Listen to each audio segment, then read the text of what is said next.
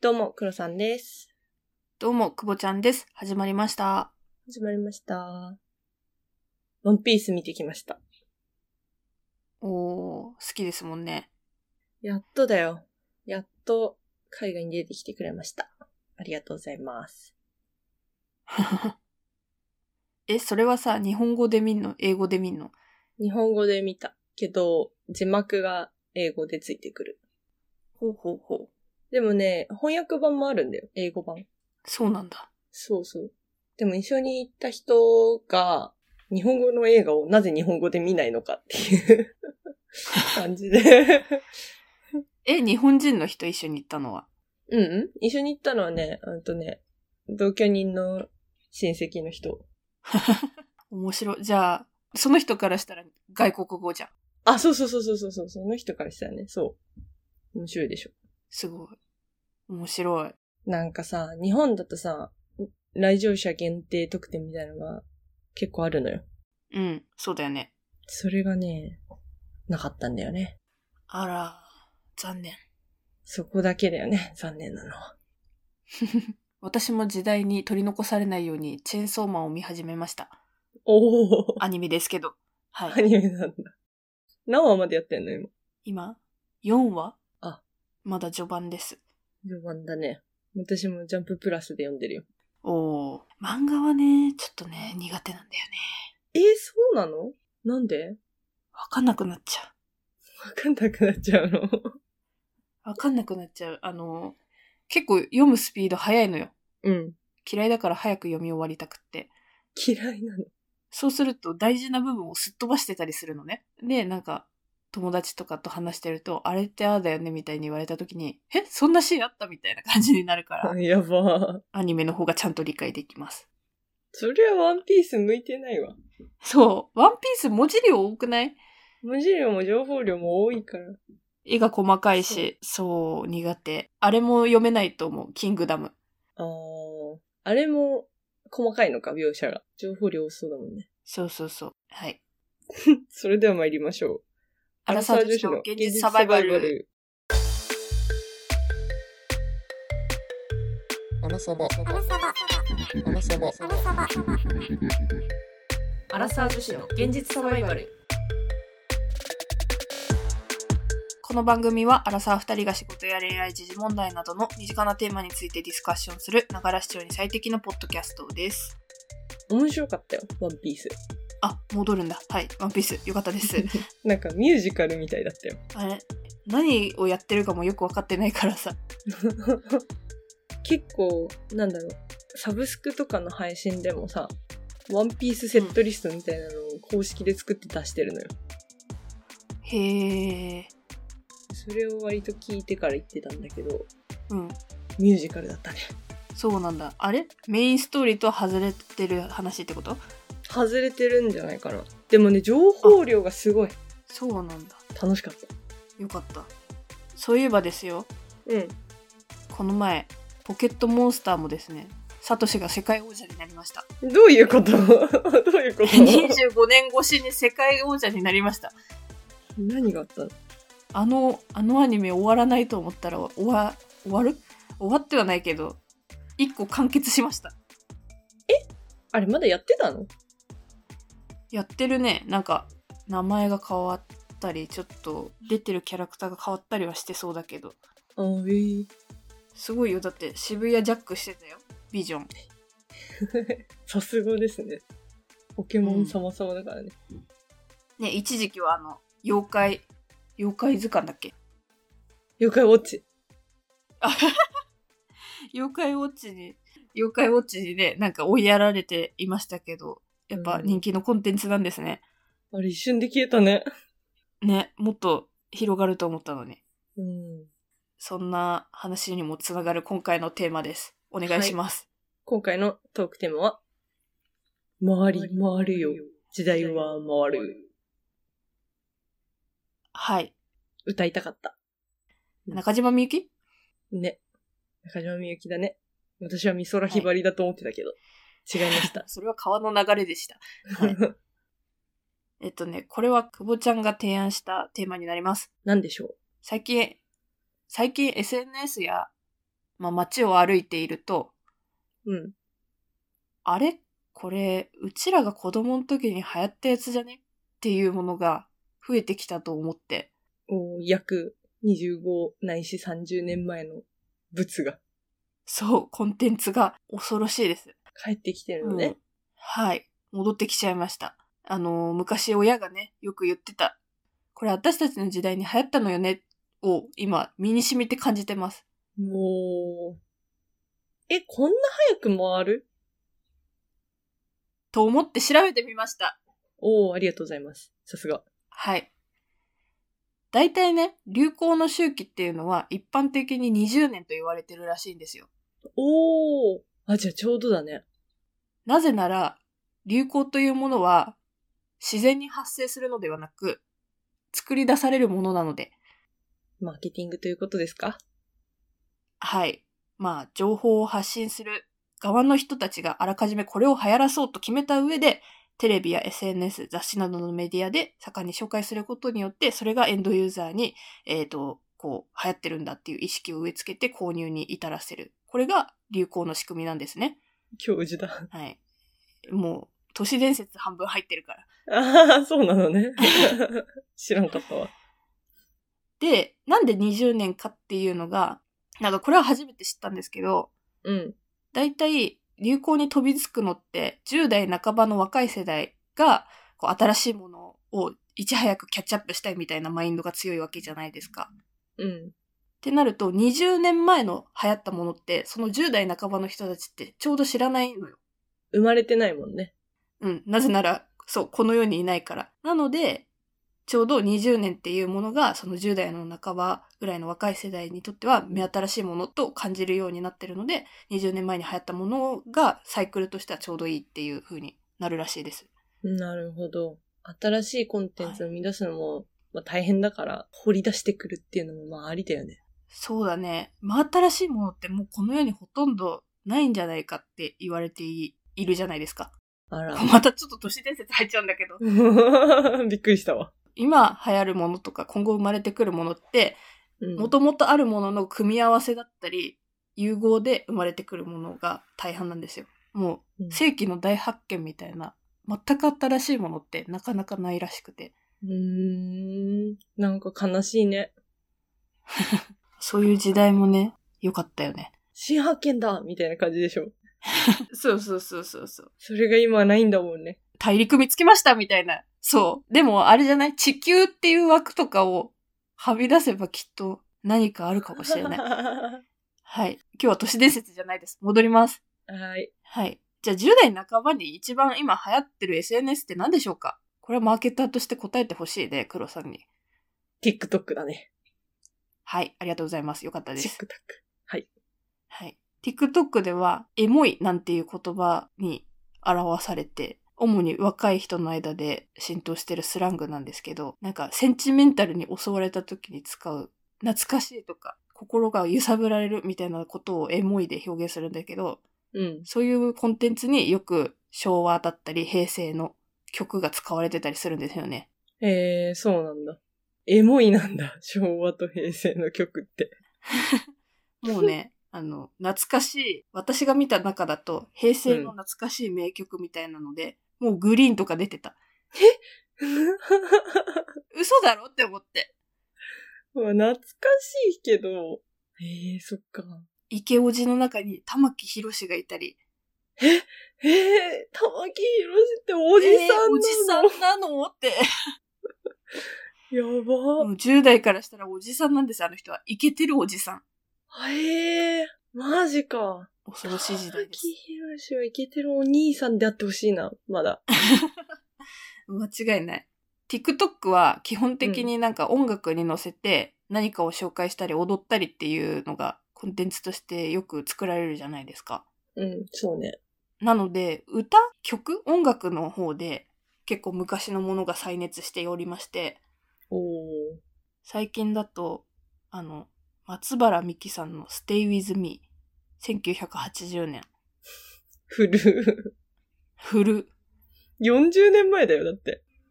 そう40年前これは昭和だよねうん、そうね。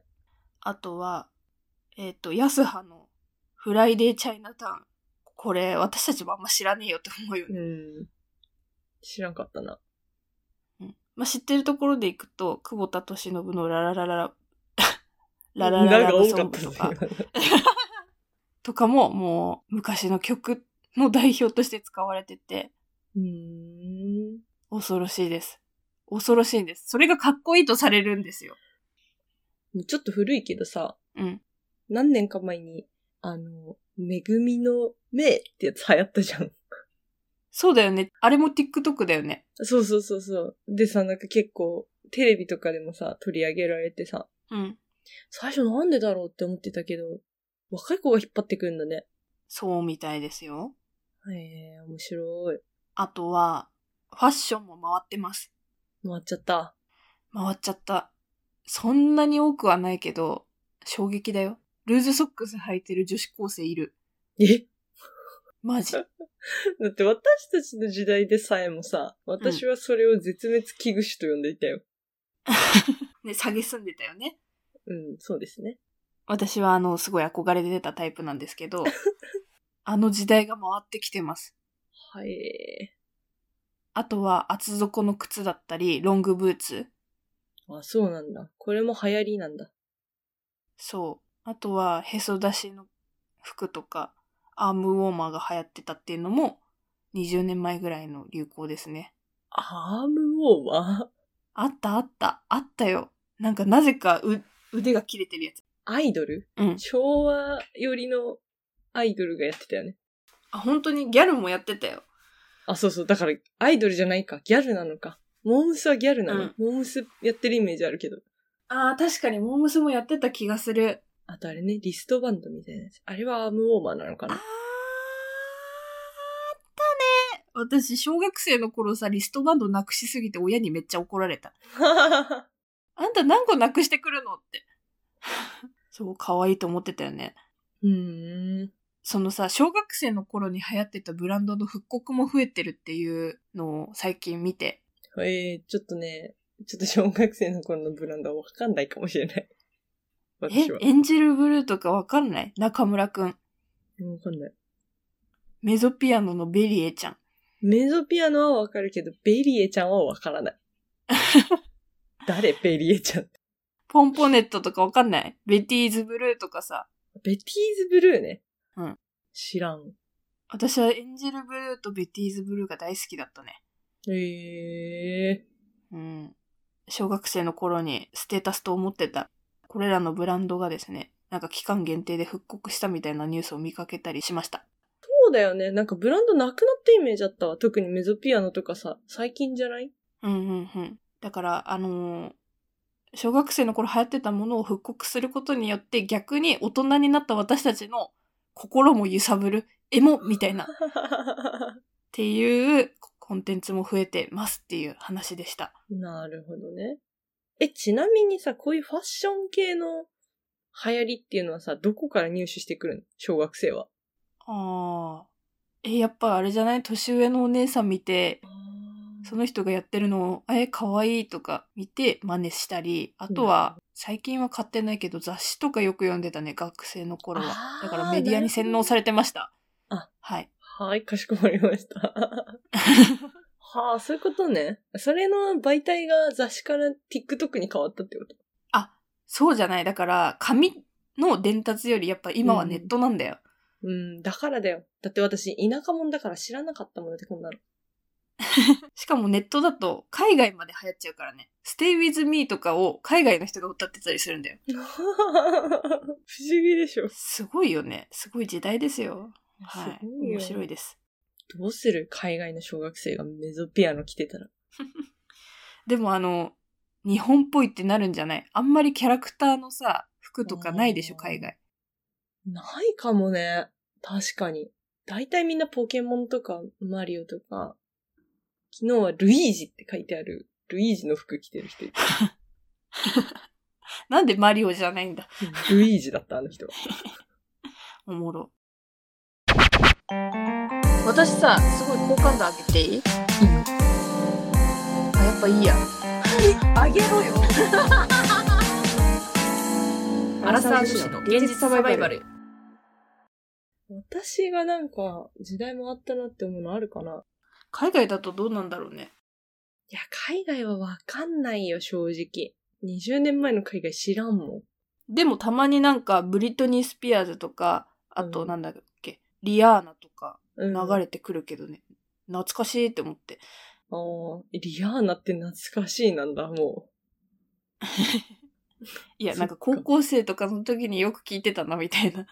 でも、高校生のコンテンツって懐かしい。そうだよね、懐かしいよね。もう10年も前だもんね。そうだよ。なんなら10年以上前ですよ。いやー、震える。震えるよ。だから、西野カナとか、高田久美とか、加藤ミリアとか、あの辺も、時代ってなるんだよ。なるほどね。今はだって、それこそアドとか、有利とか。有利わとかか。んないね。はあ、面白いね。面白い。もう回る世代に来てしまいましたっていう話 でした。考えさせられるわ。なんかさ、友達、あ、これくぼちんかな言ってたの。ウィンドブレーカーみたいなさ、コートをさ、うん誰かが買ったらさ、お母さんがすごくそっくりなものを持っていたっていう 話を聞いたことがある。私じゃない、私じゃな い。くぼちんじゃない。なんか、その時に時代は回っているなって感じたんだよねって話を誰かとして て。めっちゃ面白いと思って。おかんの青春時代のジャケットと、うん。今私たちと同年代の子がさ、可愛いって思って買ったものが、ほぼ一緒って面白すぎるでしょと思って。確かに。でも、おばあちゃんのコートとか、うん。おばあちゃんが若い頃に着てたコートとか、古着として着てたりする、たまに。ええくぼちんうんうん。うお、マジか。さすがだね。おしゃれ DNA なんだろうね。全然違うと思う。はい、いいですね。えーだから、多分まだ、その私たちが小学生ぐらいの時のものが今流行り始めてるぐらいだけど、あと4、5年経ったらもう、あの、小学生の頃にあんだけハマってたものたちが、懐かしい、エモい、古いけど新しいって紹介されたよ。怖すぎる。怖いでしょ。怖いわ。それこそ、それこそオレンジレンジとかさ、そっか。あれ、エモいって言われたら、きついね。あとなんだろう、ロコローションとか。私、そうだ。ロコローションって思い出したんだけ ど。最近さ、サイレントっていうドラマやってんじゃん。あー、あるね。あの、耳がだんだん聞こえなくなっちゃうお兄ちゃんのお話。うん。あれをさ、私は見てさ、あ、オレンジデイズだなって思ったの。え、なんか、それこそ TikTok だと愛してると言ってくれが紹介されてた。あ、そう、え、古くないそっちの方が全然古くないうん、そっちの方が古い。私さ、最初に抱いた印象は、あー、あるよね、こういうドラマだったの。おー、車に構えた味方え、そういうことじゃなくてさ、なんか、あ、懐かしいな、みたいなさ。なんかあったじゃん。そういうさ、話、1リットルの涙とかさ。うん。あと何思いつかないね。太。陽の歌とか、あ、そう、太陽の歌とかさ。病気系ね、病気系。そう。だからさ、そういうのを思い出してさ、ふと。うん。後の展開を考えるわけさ。で、うわー懐かしいって思って見始めたんだけど、若い子からすると斬新っていう感覚らしくて。えー、なんかのコラム見てたらね。これは斬新だっていう感覚で流行り出した、みたいなさ、のが書いてあって。そうなんだ。え、これって斬新に入るんだって思ったね。それこそ、知らない世代だからさ、初めて見るんゃ。じゃないそういう、知らないよね。最近そういうドラマなかったもんね。確かに。 私は見てないんですけど ね。見てないんだ。あれみんなに見てるよって聞いたから頑張って見始めたんだけど、見てないんだ。見てない。見てみたいけど、見てない。かしこまりました。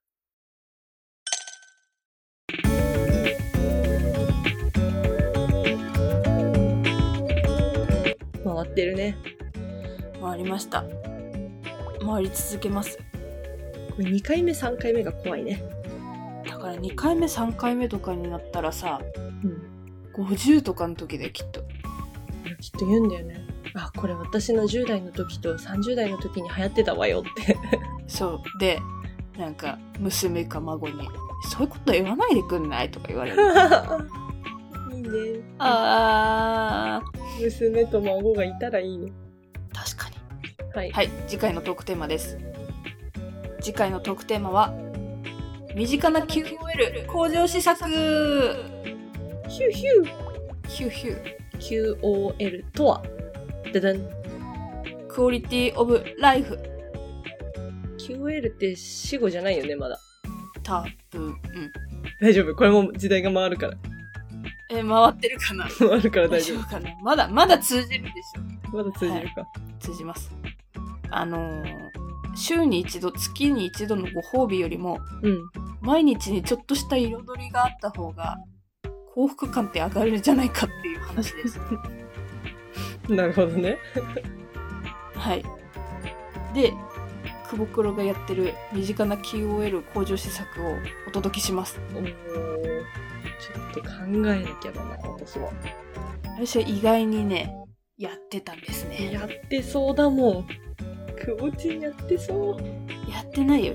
やってなかったんだけど、こっちの方がいいって気づいちゃった。おー、いいね。私のクオリティオブライフもどうにかしてくれ。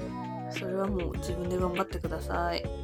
それでは我々アラサー女子の現実サバイバルリスナーの皆様からお便りを募集しておりますまた私たちに等身大で話してほしいテーマなどありましたら Google フォームからどしどし送ってくださいお問い合わせは kk.realsurvival.gmail.com kk.realsurvival.gmail.com までよろしくお願いします Spotify や Apple Podcast ではフォローすれば最新の番組が配信された際に通知が届きますので、ぜひ通知をオンにしてお待ちください。レビューもポチッとお願いします。共同の Twitter やくぼちゃんの Instagram もやっているので、番組概要欄からぜひご覧ください。お相手はくぼちゃんと、クロさんでしたそれではまた次回のポッドキャストでお会いしましょう。さよなら。さよなら